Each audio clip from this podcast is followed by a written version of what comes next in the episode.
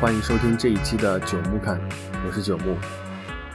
老听众们可能已经发现这一期我没有报七号，是因为实在是过去太久时间了，我已经不记得有多少多少期了。呃，我看一下哈，上一期的节目是在呃六月十九号，今天现在是十一哦，现在是十一月十九号，刚好过去五个月的时间。啊，这这这五个月的时间可以说是，呃，我的生活发生了翻天覆地的变化。上一期节目录制的时候，还是我和然哥两个人在在家里吃完饭，啊，坐在餐桌上，餐桌边上闲聊，录了这么一期。啊，然后现在，啊，家里已经变成了五个人，嗯，有。新添了一个宝宝，然后还有父母也过来了，嗯，并且也搬到了一个离单位更近的房子里面去住。嗯，之所以隔了这么久，那是是因为这这五个月来真的发生了非常多的事情。啊，首先，本来今年的一个大的背景就是疫情嘛。嗯，疫情给今年的很多事情都增添了许多不必要的麻烦啊，当然这个也可以理解了，呃，确实也没有办法啊。然后就是呃，中间最最最大的一个事情就是生生生小孩嘛，嗯，最后在临近那个呃分娩的时候之前的那一两个月的话，会频繁的去医院啊做产检。啊，然后也要联系一些呃其他方面的，就是包括生之前的，或者是生了他之后坐月子期间的一些准备的工作，啊，也是做花了很多时间在上面，啊，然后在这期间的话，还穿插着啊我去出差了一段时间啊，非常久，啊，然后还有一些啊工作上其他的事情，包括生活上其实。啊，也是，嗯，有一笔比较大的花销啊，买了一个大件，嗯，然后，嗯，就是养的猫也，嗯，出了一些问题，这个我可能后面会单独找一期专门聊一下这个话题，啊，就是在宠物的这个事情上，啊，也是浪费了很多的花，不是浪费吧，花费了很多的精力和时间。呃，然后就是，嗯，包括我我父母的身体，就是我爸的身体出了，做了做了一个小手术吧，啊，期间也是，嗯，就是整个这五个月过得，呃，非常的，就感觉事情是一件事儿接着一件事儿，整个人非常的忙碌，啊，然后，嗯，心理上和生理上都非常的疲惫，啊，所以也不是。没有很多的这个，也没有那个状态去去录制一些录制这个节目吧。那当然，在这个期间，我是有很有有很多的，嗯，有很多的素材，或者说有很多的话想说了，所以呢，也都是其实都都有记录下来，所以我会后面的呃最近一段时间，慢慢的，相当于是生活进入了一个相对比较。啊，怎么讲？相对比较，嗯，稳定的一种状态吧，然后一种微妙的稳、微妙的平衡吧，所以可能又会有时间出来去做一些这样的工作，啊，把以前的这些拉下来的节目都一一的补上。那这一期呢，我们主要是想聊一下，呃，电子产品生态。嗯，其实。呃，这这么概括的话，可能不是很全面哈，但呃，基本上能表达出那个意思了。就是说，嗯，想聊一下，因为这个跟我的这个呃工作的内容是比较比较相关的，然后我对这方面也比较感兴趣啊，包括用过的软硬件的这种生态也是比较多的，嗯，所以呢，就想跟大家聊一聊，把我这这些年的一些。啊，感受吧，啊稍微的总结一下。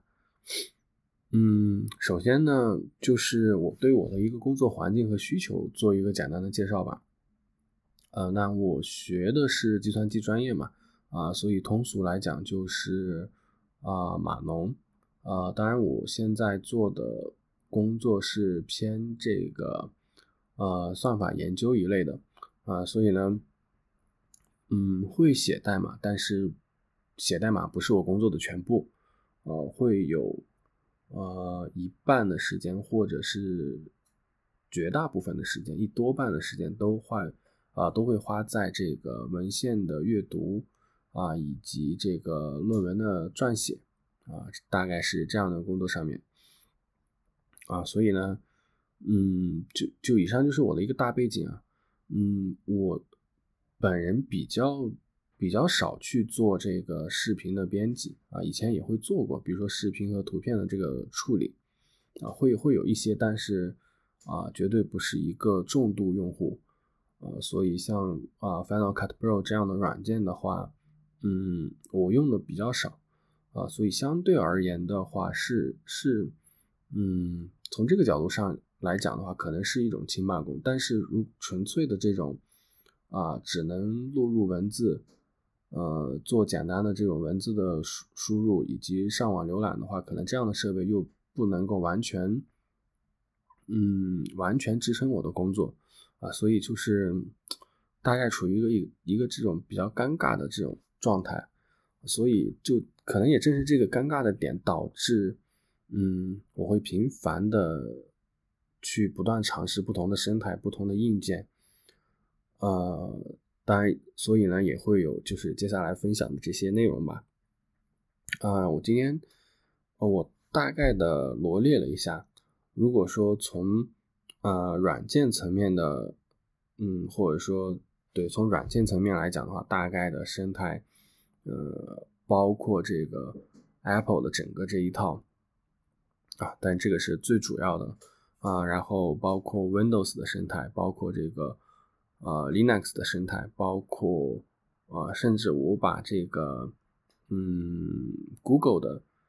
也也把它单独的单列出来，这么几个大的生态生态圈吧。嗯，然后我们一一来讲一下。当然，从不同的角度，他们每一个都还可以啊进行不同的拆分。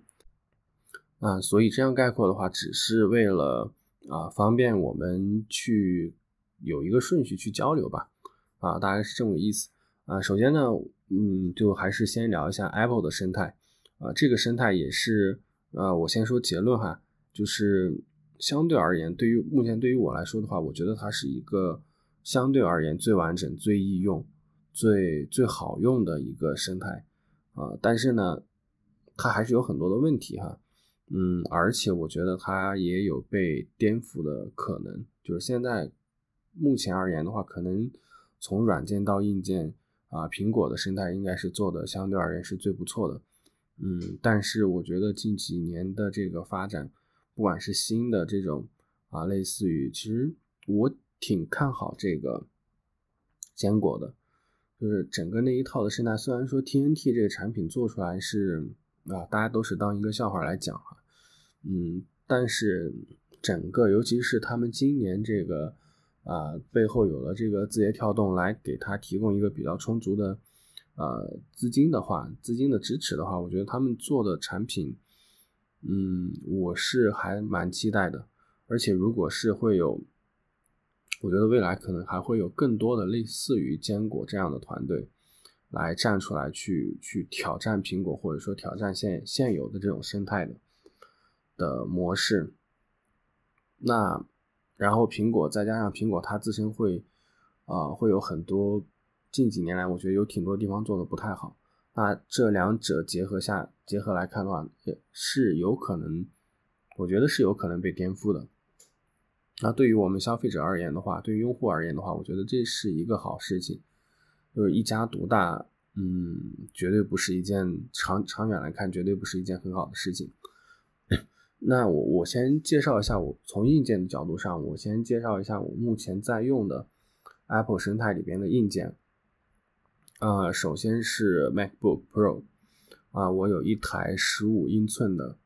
呃 MacBook Pro，然后还有一台十三英寸的，呃，然后十三英寸的是今年的最新款，十五英寸的那一台应该是一五款，就是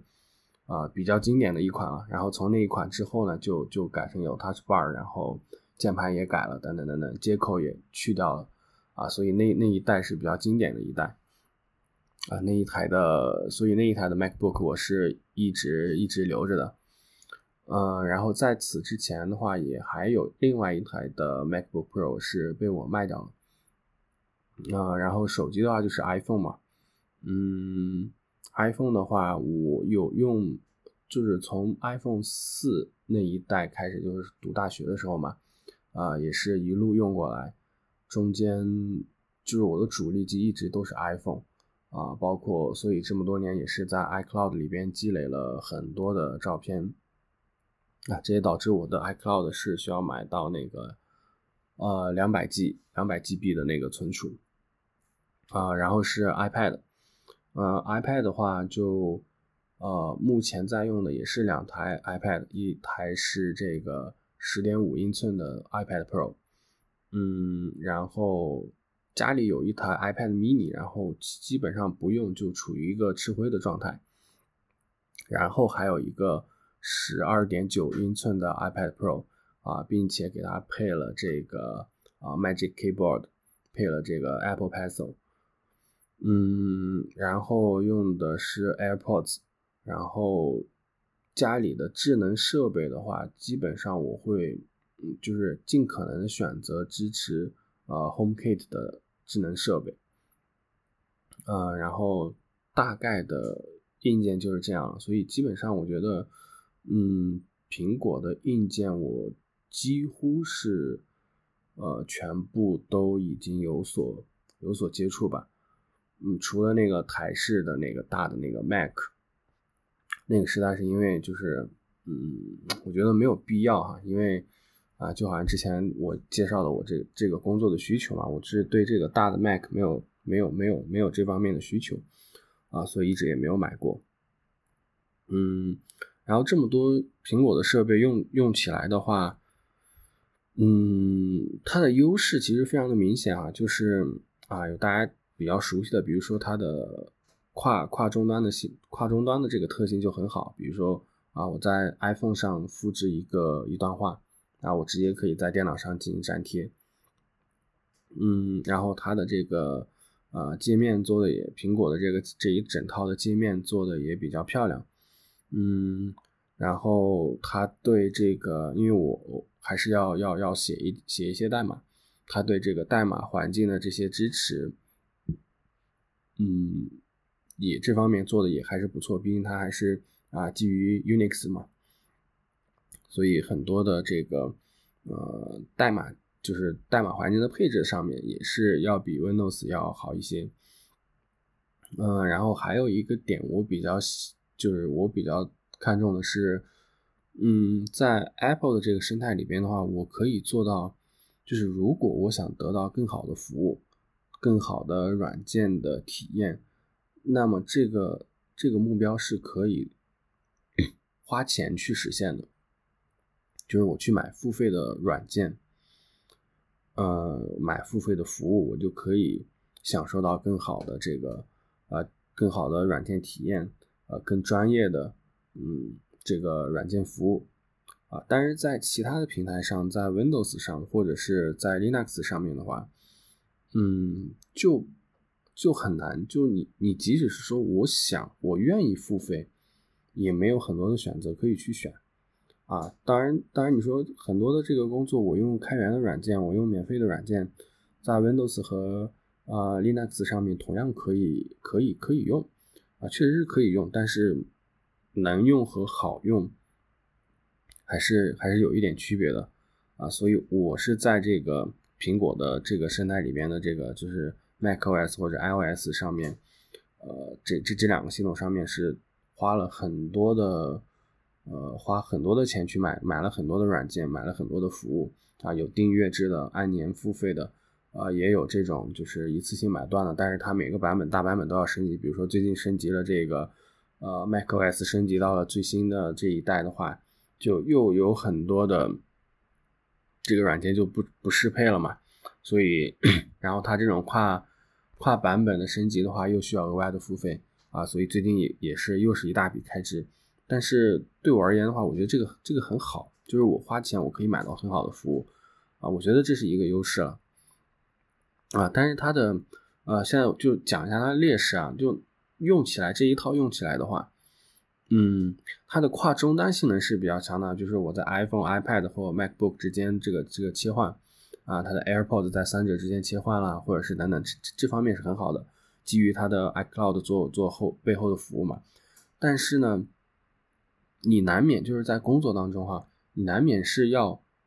跨出这个这个这个平台的。比如说你去了单位，单位给你配的是一台 PC，Windows 的 PC，或者是说，嗯，甚至比如说我们单位有配有手机，对吧？一个专用的手机，那这个手机它是一个安卓的定制的这样的一个系统，你你你没有办法去选择不用它，你必须要用，或者是啊，比如说你有时候去要给同事分享一个什么文件。啊，或者说你出去出去，有时候，嗯，你要给别人拷贝一个什么东西啊，等等，就是总之要和别人去交互，要跳出自己的这个圈子的时候，那你就会发现，它这一套生态，毕竟不是所有人都在用 Apple 的生态，而且用 Apple 生态的人，说实话，我觉得是，就放到所有的，就是用户群体里中中去看的话，还是一个少数的。当然，在程序员这个圈子里边，可能是一个大大多数，但是整个用户群体的话，它还是个少数，算算是少数的用户会选择的。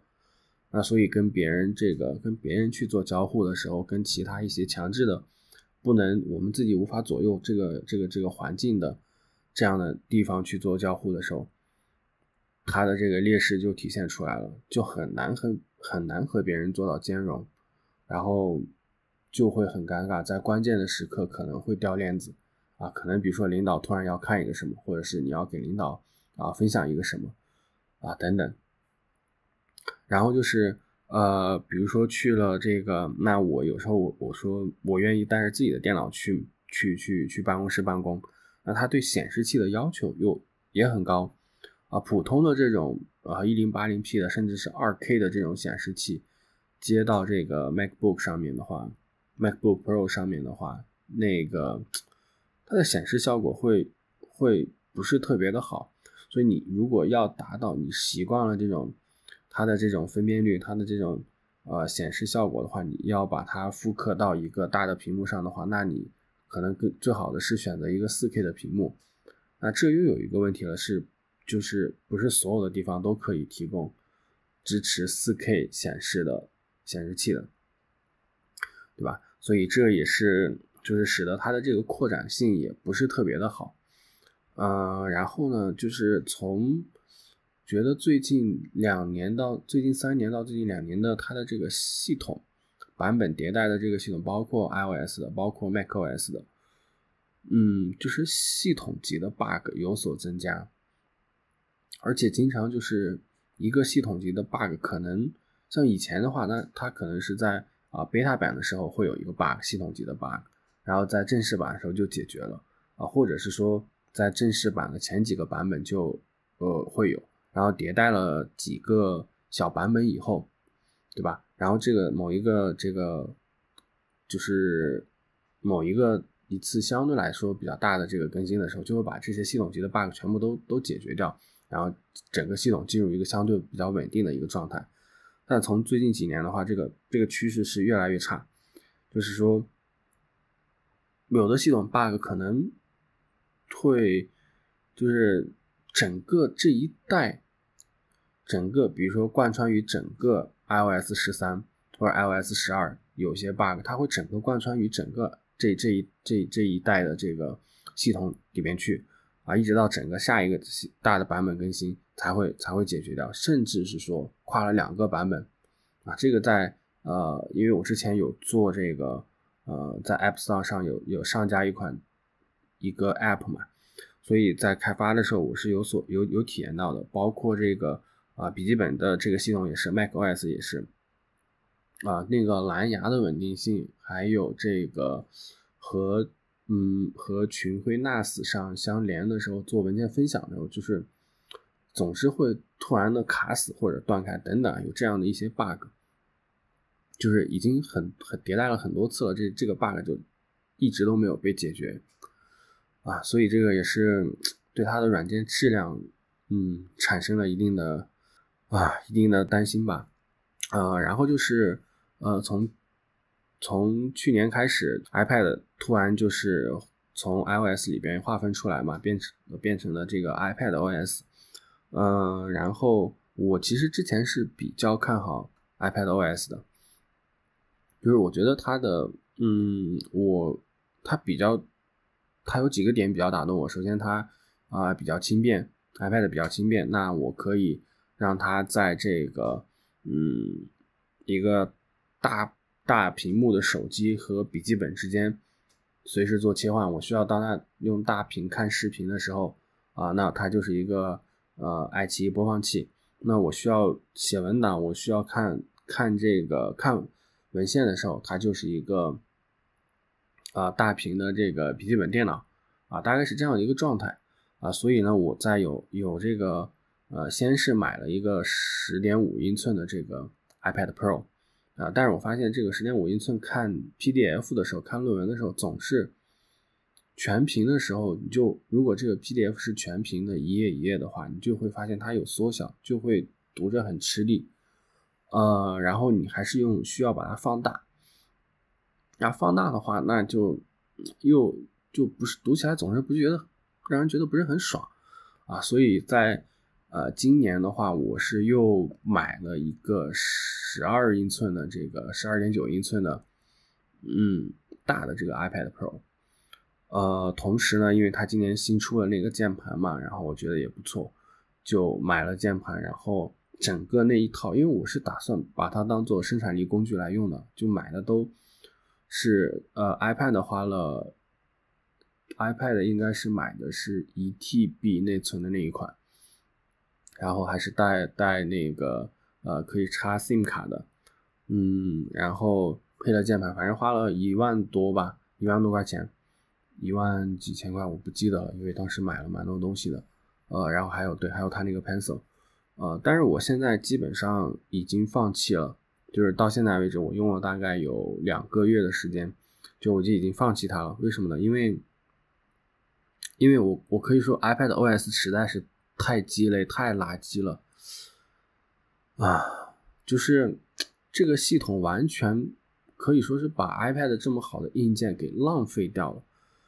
嗯，怎么说呢？就是比如说我在上面要实现一个最基本的这个，哪怕它现在支持这个鼠标操作了，而且那个新的键盘上也带了触控板啊，那个触控触控板的灵敏度也很高，但是你要。实现最基本的这种复制粘贴啊、剪切、嗯、移动等等这样简单的文件操作都很困难，或者说不是那么的顺畅，因为它的这个交互逻辑会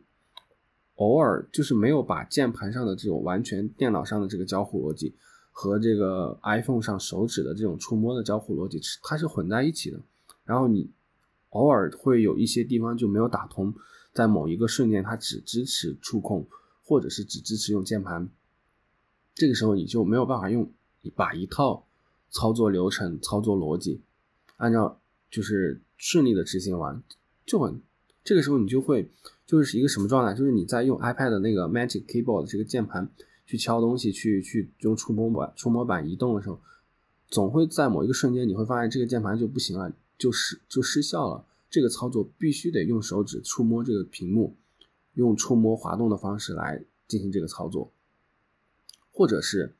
在某个瞬间的话，你会发现接着键盘，你你你是想用触摸来点的，你会发现接着键盘，然后它那个键盘也不弹出来，就是虚拟键盘也不弹出来，你还必须得把把手从屏幕上拿下去，拿到键盘上来来移动来输入，呃，就是整个体验非常的割裂，我觉得，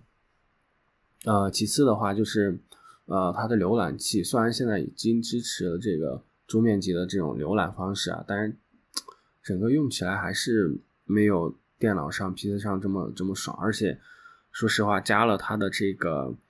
嗯，加了这那一套键盘，加上加上 iPad Pro 本身，再加上那一支铅笔，它的重量已经和我现在在用的这个十三寸的 MacBook Pro，我觉得我没有去测量过，但我感觉已经重量差不多了。甚至我觉得可能因为它小一点嘛，然后会会会显得它更重一些。嗯，反正是一个比较笨拙的状态，我觉得嗯不是很好。然后用它来去，你用它去做稍微需要一点计算量的这样的工作的话，嗯，比如说我我我我有买一些 app，它可以支持在本地上做一些这个嗯运算，比如说神经网络的运算，你会发现那它掉电速度会非常的快啊，所以最后我觉得它就是一个大判大号的这个看爱奇艺的这个一块屏幕。嗯，还是不太适合做生产力工具，至少对于我来说，它不太适合做当做这个生产力工具来用。嗯，然后，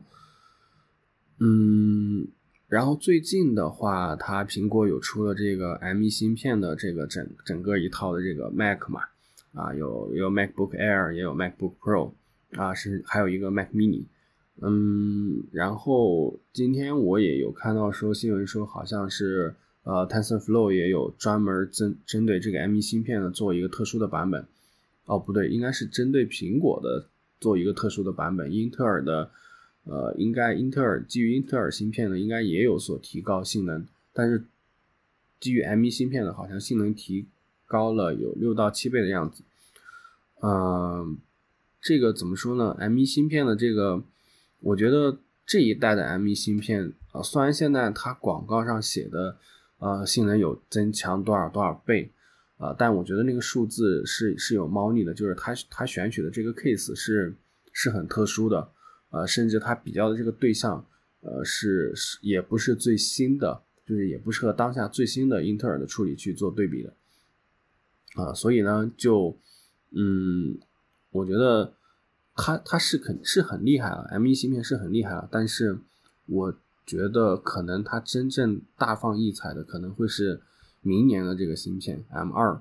啊，或者是 M 三芯片，我觉得可能是真正是它大放异彩的时候。嗯，然后大概苹果的生态我就介绍这么多吧，我的一些感受。呃，然后讲一讲 Windows 的生态。呃，其实我在现在在用的时候，除了在用苹果的这一套生态以外，我也在用 Windows 的生态。呃。Windows 的生态，我之前我有体体验过两套硬件，啊，就是最开始的话，我是在用 Surface，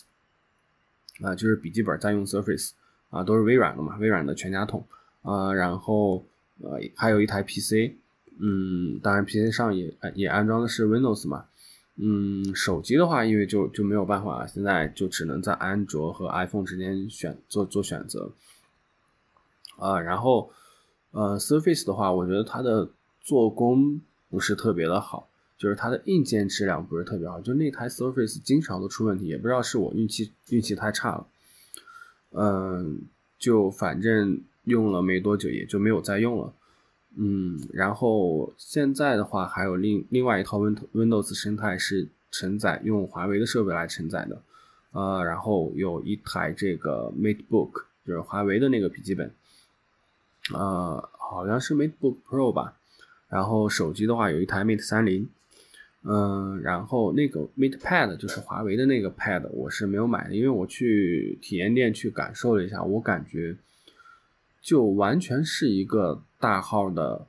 这个华为的手机，就是是呃那个 Mate Pad 完全是一个大号的，比如说 Mate 三零，就是在使用上完全内容上完全没有区别，嗯，那可能会增加手写。的功能，我能想到的哈，就反总之是我觉得是比较鸡肋的一个产品了啊，因为 iPad 我都觉得是比较鸡肋的，那我就更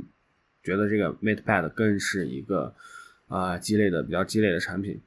嗯，然后华为的话，它除了这个 Windows 这这这一套以外，它自己也有一些自己的生态，比如说嗯，可以跟它的华为的这个手表去互动。啊，可以跟华为的这个智能设备去互动，包括它的华为手机和 MateBook 之间有这个华为 Share，华为的这个什么已碰传啊，华为的嗯，就是可以把手机屏幕投映射在这个呃 P 这个这个这个华为的笔记本上啊等等，就是那一套东西我我我有我有我是真的有在用，就是那一套东西看起来非常的炫酷，呃，它的炫酷感甚至有超过这个苹果的这个 AirDrop 这这这这一套苹果的 iCloud 基于 iCloud 建立的这一套，嗯，就是它演示起来是非常的炫酷的。啊，当初我也是被这个所吸引，呃，看媒体的测评也是啊一片叫好，啊，觉得这个是一个大的创新，呃，但是就是我真的用了一段时间以后的话，我觉得，嗯，就是这个功能是一个锦上添花的功能，它没有没有打到我的一个痛点上，嗯，那反而呢有很多的，就是我切换到这个生态以后，有很多的痛点。它就是，呃，它它这个它的这一套生态没有没有办法覆盖到，而那些痛点在苹果的生态是可以覆盖到的，所以相当于是我用了它的华为的这一套生态以后，我的痛点没有被解决，它反而提供了一些，它提供的仅仅是一些锦上添花的功能，那所以用了一段时间以后，我就没有再用，比如说我就没有再把这个手机投影到这个屏幕，呃，手笔记本的屏幕上。或者是用那个一碰传去传，因为那个传起来，就是有时候你你搞不好它的那个传送的逻辑是什么，会经常传错啊，或者是传过去的位置也不可以选择等等，就是还是会有一些问题啊。所以我觉得，当然也可能是这功能出来以后也没有经过太多次的迭代吧，可能再再隔一两代的话，再升级一两代的话，可能体验上会好一些，呃。大概是大概是这样的，呃，Windows 的生态的话，我觉得最大的一个特点的话就是，嗯，首先它的服务是在国内是比较顺畅的啊，不会被强啊。其次呢，你想进入到这个生态也是门槛是非常的低，对吧？你基本上很多的 P，你就是 PC 很多和以及很多的笔记本都是装的是 Windows，嗯，然后。它的唯一的一个缺点就是，它很难跟你的手机做到做到互动。就是你如果想把手你的手机这个硬件也加入到这个生态当中去的话，那你就要选择其中的某一个牌子，比如说像华为，对吧？你选择华为，嗯，那这样的话其实，但华为的话又华为的这个手机，我觉得是，嗯，也不是华为手机的问题，就是整个安卓安卓系统的话，我觉得还是有些问题的，嗯，所以呢。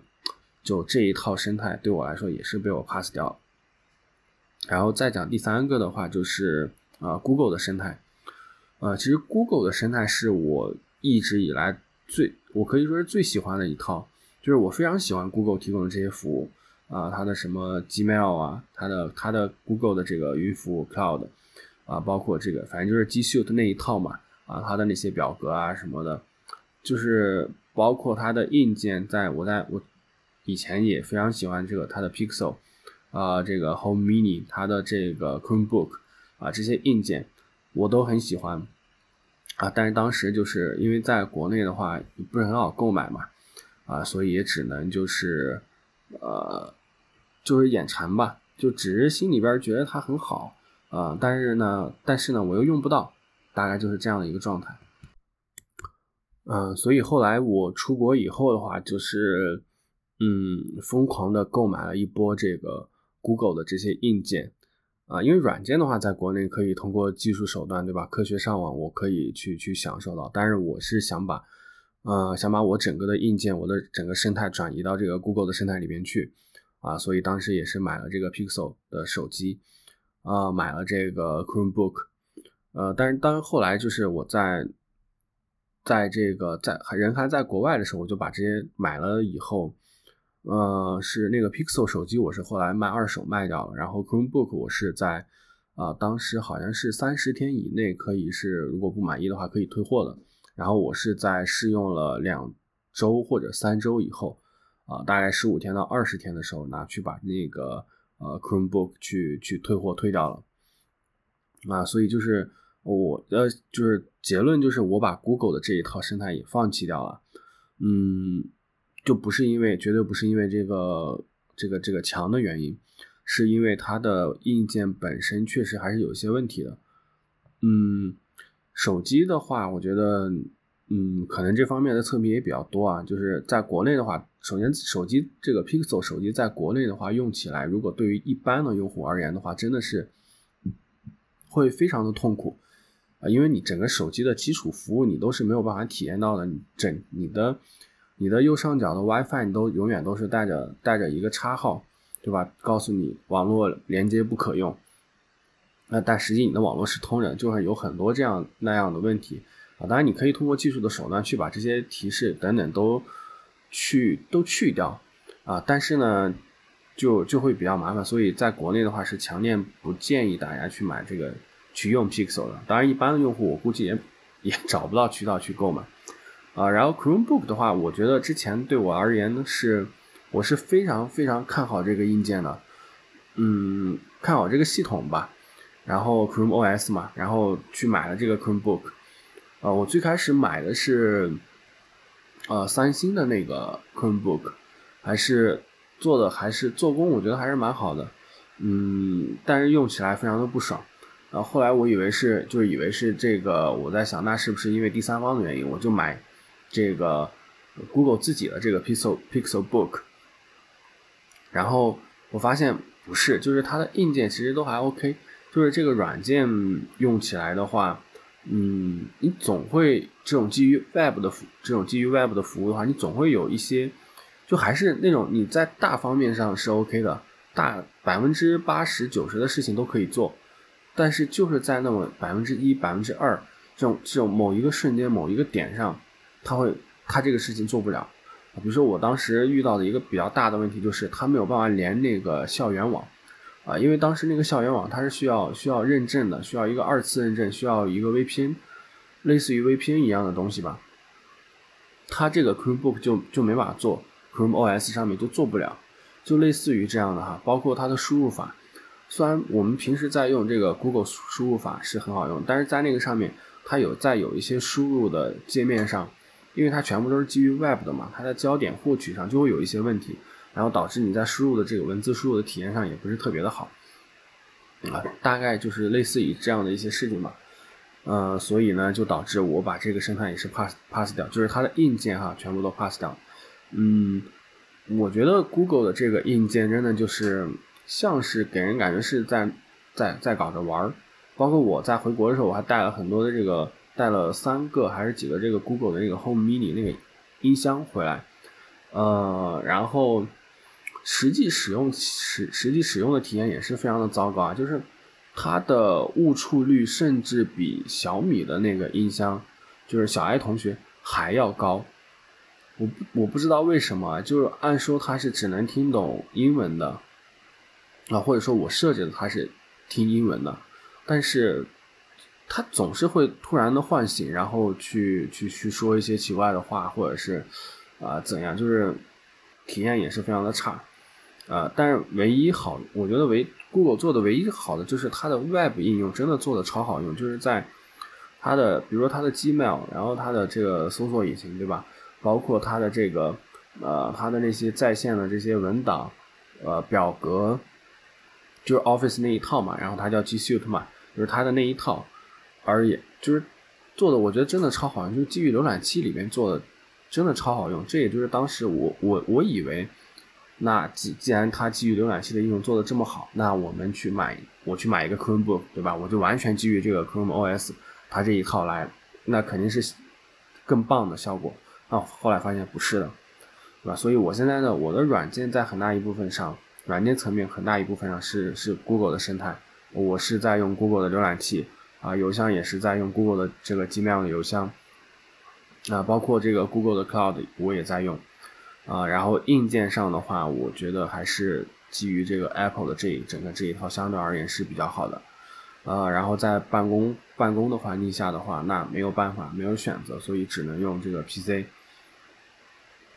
呃，大概是这样的一个状态，嗯，然后 Linux 的话，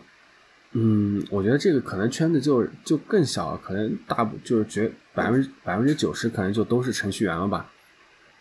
嗯，这个生态的话，我至少对于我而言的话，我是使用了大概有一年多，就是断断续续的使用哈，就是有一台电脑上装了这个 Ubuntu 的这个系统，嗯，使用下来，然后我在不不断的折腾，不断的调整，也做了一些美化，或者也做了一些易用性这方面的调整。总的而言，就是问题还是挺多的，所以我觉得，啊，当然我也装了这个那个国产的那个深度系统，嗯，就是整个而言，就是它的小毛病会更多。就可能我这个人比较讨厌这种小毛病，就是总是，就是一百分的话，他做到九十九分，那但是我总会因为那一分，啊，就把整个方案都给他 pass 掉。然后我觉得 Linux 的生态就是典型的就是这一种，呃，所以我在很长一段时间试用过后的话，我还是把它放弃掉，就是它还是不适用于，至少对于我而言的话，我觉得它是不适用于让我当做一个。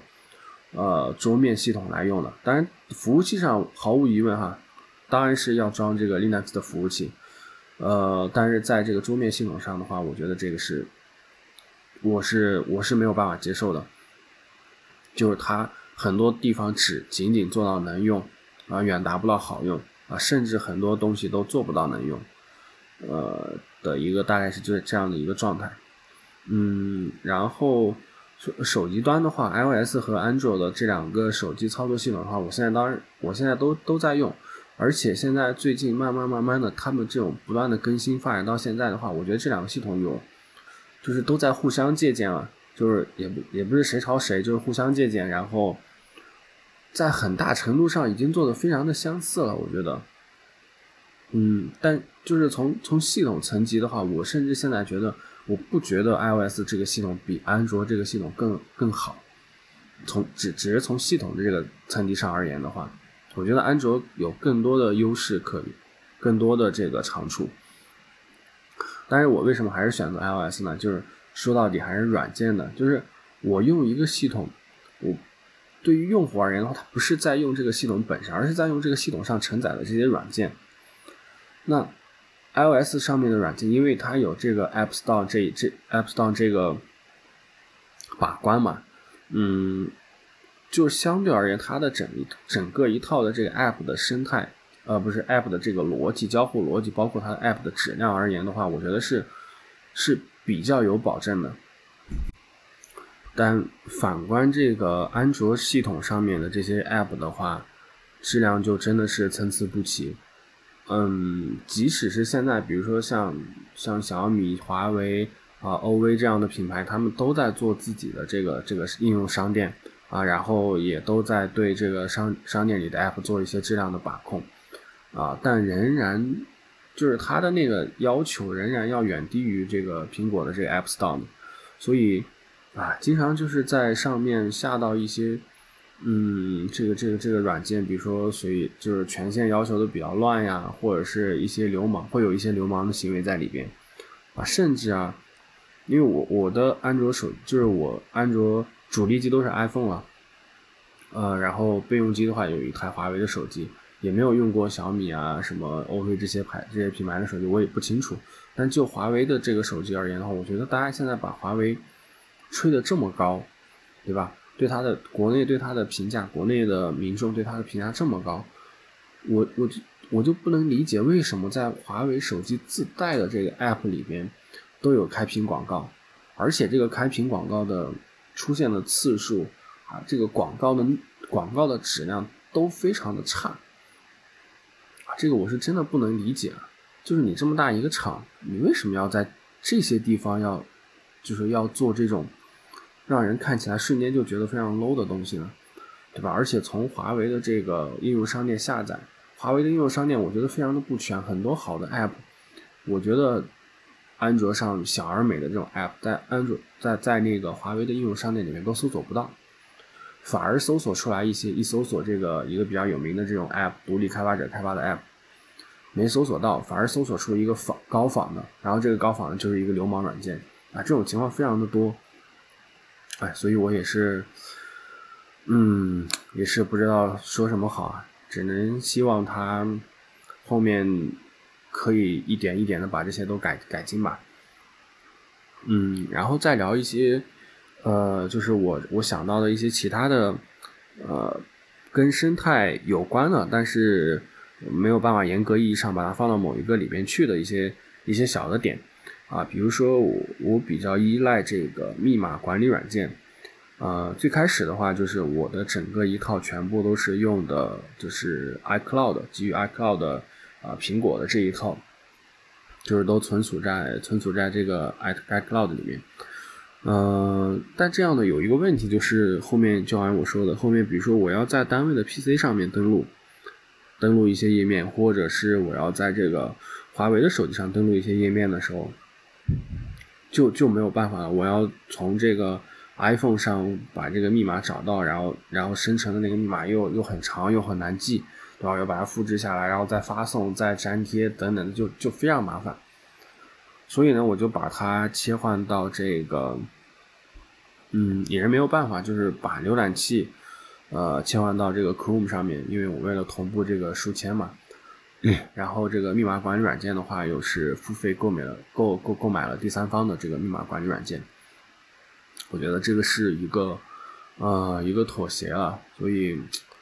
嗯，最好的还是这种原生系统原生支持的这种，可能是比较好的。嗯，然后的话就是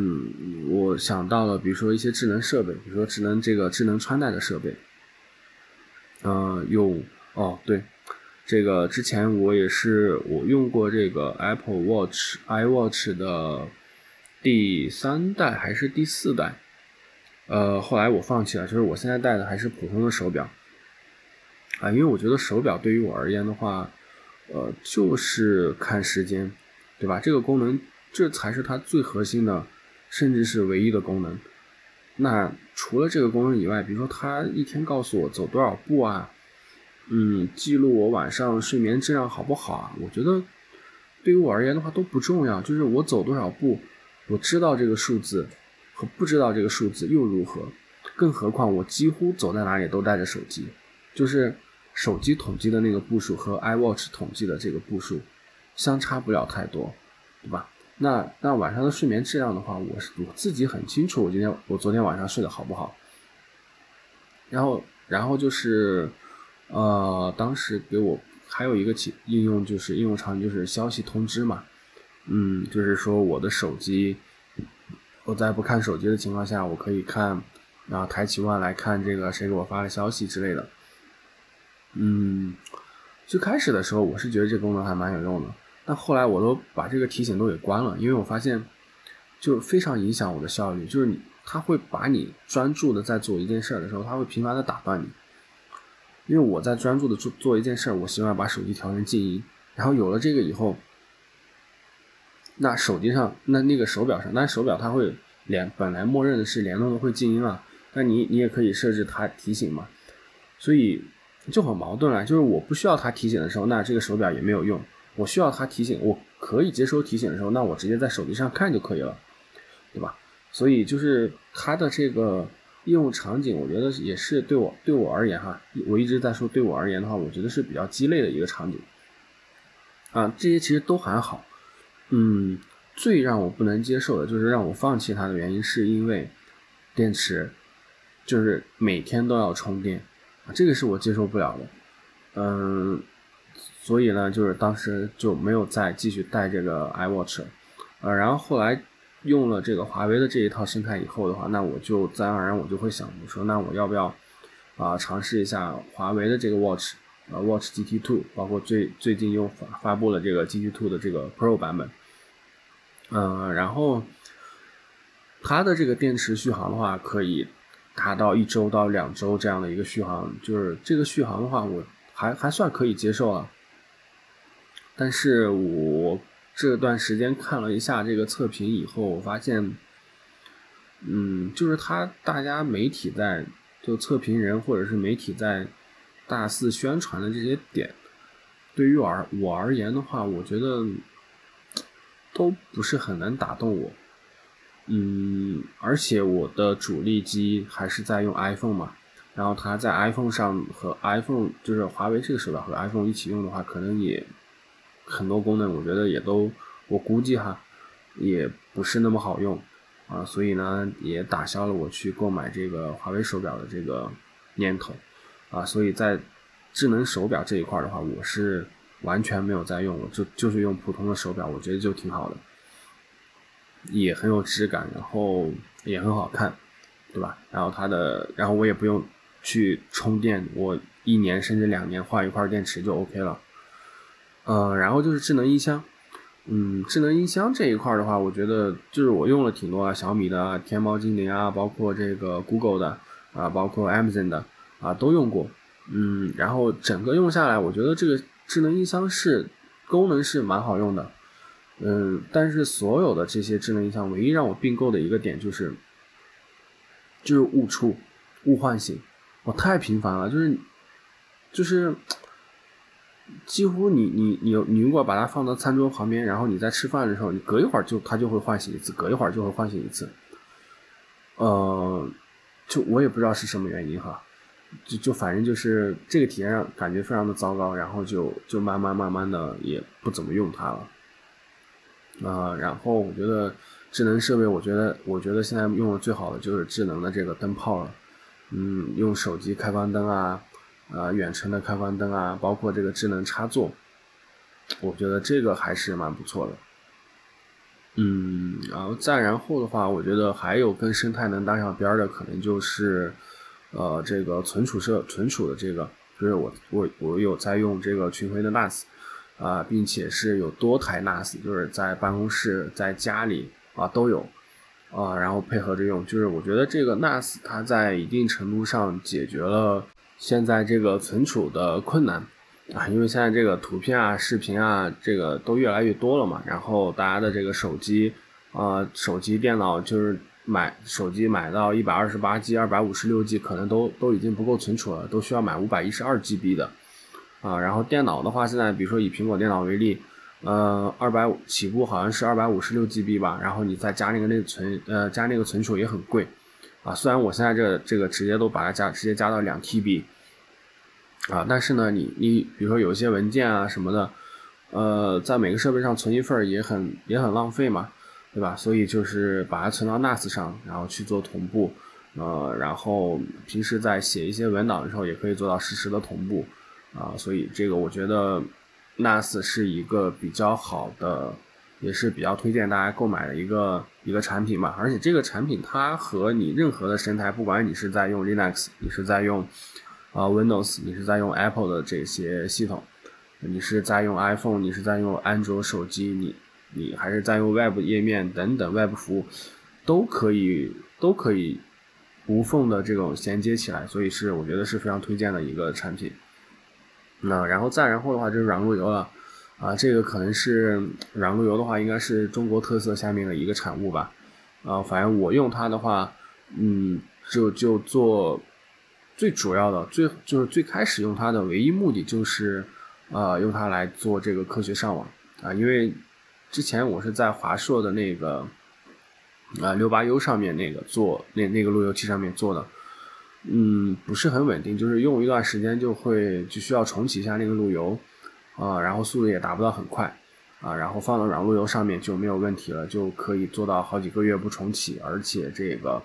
啊速度基本上能把带宽跑满啊，就体验非常的棒。整个你家里边的话，然后。呃，就是一个无墙的状态，使用起来非常的棒。嗯，在后期的话，就是现在慢慢的在软路由上做了一些这个呃权限的划分啊，做了一些这个啊流量的监测啊等等。所以就是，但这个软路由可能有一定的技术门槛啊，就不懂技术的朋友可能比较难搞啊。但是如果你对这个感兴趣的话，我觉得还是花时间研究一下啊，也是一个可以大幅提升你这个。呃，这个电子产品的这种生态体验的一个东西，然后，嗯，就是这个软路由和 NAS 都是可以和你的各种生态，跟你不管用什么生态都可以衔接的非常好的两个东西吧。啊，所以，啊，大概情况就是这样吧。就是我现在主要还是以 Apple 的生态为主啊，然后除此以外呢，有。有有挺多种其他来自于其他生态这种软硬件来做做辅助的这样的一种呃工作模式吧，嗯，这个当然没有没有什么工具是这种没有生产没有什么生产力工具是完美的，就他们每个生态每个生产力工具都还有很长的路要走啊。但是对于我们个人而言的话，嗯，其实也啊也不一定说非要把这个生产力工具打造的多么完美吧啊，因为毕竟我们还是要把我们的工作重心放在这个，把我们的重心放在工作上嘛，对吧？嗯，总的而言的话，我觉得就是比较推荐的还是苹果的这套生态啊。如果有你身边有足够多的这种苹果用户的话，嗯，然后 Windows 的这个生态的话，我觉得是门槛最低的。呃，然后 Linux 的这一套生态的话，就 只推荐技术的小伙伴去用，甚至我觉得。我我个人是觉得它不太适合当做，就目前来看的话，还是不太适合当做桌面桌面的这种生产生产工具来用的。嗯，好，以上呢就是本期播客的全部内容了。如果你喜欢这档节目的话，请把它分享给你的朋友。我们推荐大家使用泛用型播客客户端搜索“九木侃”收听本节目，也欢迎大家以邮件的方式发送反馈。邮件地址是 hi at 九木 talk dot com。OK，感谢大家的收听，我们下期再见，拜拜。